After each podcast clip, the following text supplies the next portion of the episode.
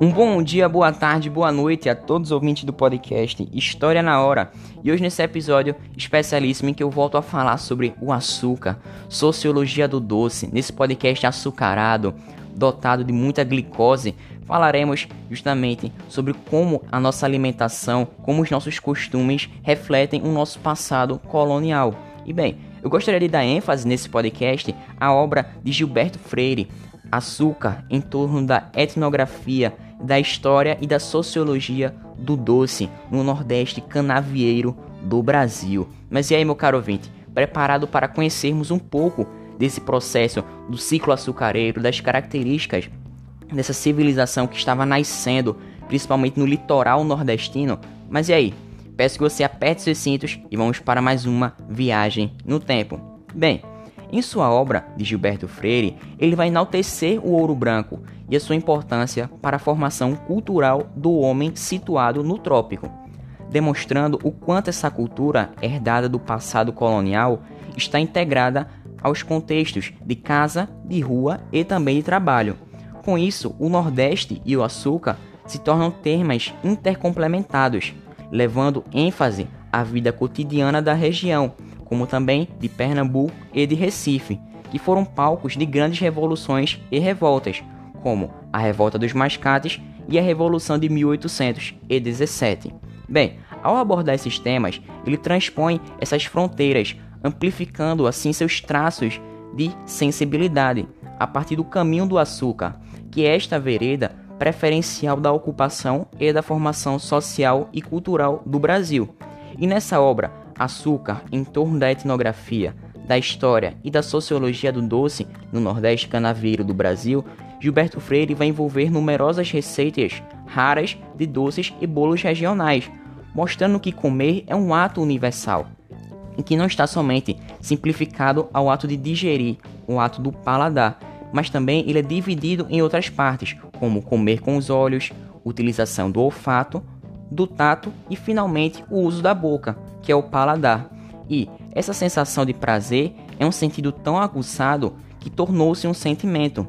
E além do mais importante, que é a metáfora antropofágica, em que vai existir comer a história, uma civilização e a cultura, o que envolve plenos valores e significados do que é oferecido a partir daquele alimento, existindo assim um contato de intimidade entre o eu coletivo e o eu individual já que está expresso no cotidiano da sociedade açucareira, as receitas a serem revividas, o fogão a funcionar, as cozinhas a todo vapor, vendas e ganhos nas ruas através de mulheres escravas.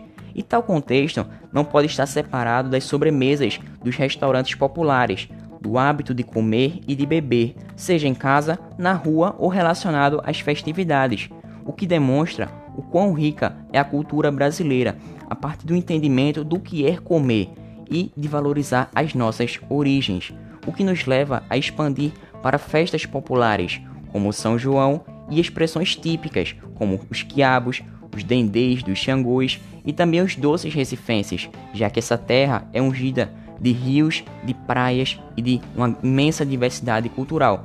Mas bem, meu caro ouvinte, esse ciclo do açúcar, ele teve um importante fato que aconteceu entre 1580 e 1640. Foi justamente a União Ibérica, ou seja, em que colocou as terras lusitanas sob a tutela da coroa espanhola durante 60 anos. Mas existe uma grande consequência por parte desse fato, que foi justamente a invalidação do Tratado de Tordesilhas.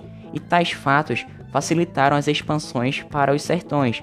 Mas bem, sertão ele tem uma conotação diferente do que a gente sabe na nossa atualidade. Nesse período, o contexto de sertões são justamente aquelas terras desconhecidas de todo o Brasil, já que sabemos que esse país ele tem proporções continentais e que inicialmente a ocupação se iniciou no litoral e aos poucos, como esse Tratado de Tordesilhas foi invalidado, houve essas expansões para as partes mais interioranas. Isso aconteceu por parte dos jesuítas e dos colonos. Além desse fato, ter facilitado o domínio holandês no Nordeste. Bom, podemos entender que na segunda metade do século XVII, Portugal estava diante de uma situação crítica a coroa estava ficando endividada após essas batalhas promovidas contra os holandeses, pois sabemos que o domínio holandês sobre o Nordeste estava desagradando essa coroa. E bem, podemos perceber que além disso era necessário lidar com a concorrência do açúcar antilhano, já que com as expulsões dos holandeses, o açúcar antilhano começou a ganhar projeções mundiais a partir daquele momento. Bom, Portugal ele não poderia ficar parado, e assim passou a estimular iniciativas pessoais dos colonos em busca de riquezas minerais no interior, o que levou ao desenvolvimento de um mercado interno em razão dessas variedades comerciais que estavam surgindo, visando abastecer as novas regiões a serem ocupadas. E essa economia colonial do século XVIII estava se tornando cada vez mais diversificada e autossuficiente, porém né, era necessário que ela atendesse às mercadorias justamente e objetivos que eram defendidos pelo mercantilismo português.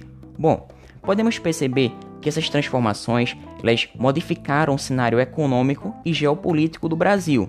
E um desses motivos foi justamente a explosão demográfica da colônia, e que a partir disso podemos interpretar o rumo ao interior, a busca de novos caminhos, em que percebemos que ao longo do século XVIII essas rotas elas deslocaram esses eixos econômicos coloniais, fazendo com que o pacto colonial estivesse em torno das atividades comerciais feitas que eram cada vez mais intensas no centro-sul da América Portuguesa, formando-se assim uma sociedade urbana, diversificada, heterogênea nas proximidades da região de Minas Gerais.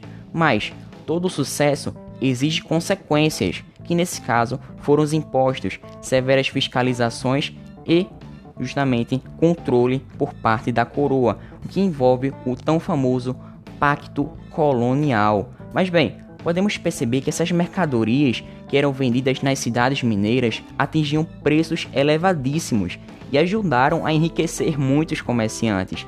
E diante de tanta riqueza econômica na região das Minas, a coroa portuguesa ela precisava ver algum método para que pudesse explorar e mobilizar pessoas para controlar esses novos territórios.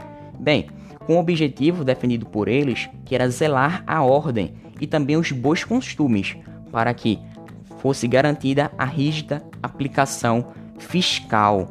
Mas e aí, meu caro ouvinte, o que, que essas primeiras notícias sobre a presença do ouro na região de Minas estavam indicando para toda aquela população? Será que foi muita gente para essa região?